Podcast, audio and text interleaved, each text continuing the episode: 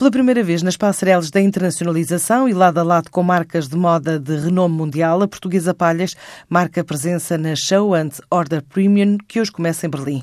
Esta empresa nacional de acessórios e calçados exclusivos, made in Portugal, tem três dias para mostrar o que faz nesta feira de referência para profissionais interessados em transformar as lojas em espaços criativos e novas experiências de moda, acessórios, beleza e decoração.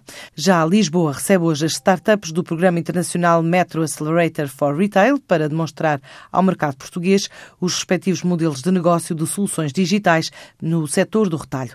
Este é um programa que tem início a 21 de abril em Berlim. As inscrições terminam a 2 de fevereiro. Em meados de julho, estas startups vão ser apresentadas a investidores profissionais, quer em Londres, quer em Munique.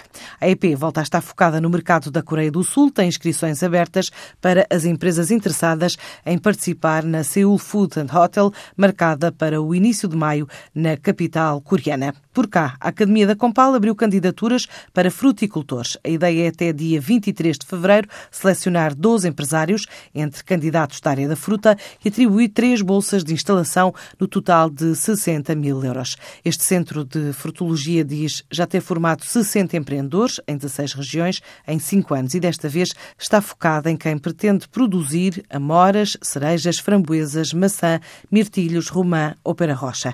Este ano há ainda uma novidade, podem também candidatar-se projetos relativos à cultura do kiwi e da groselha.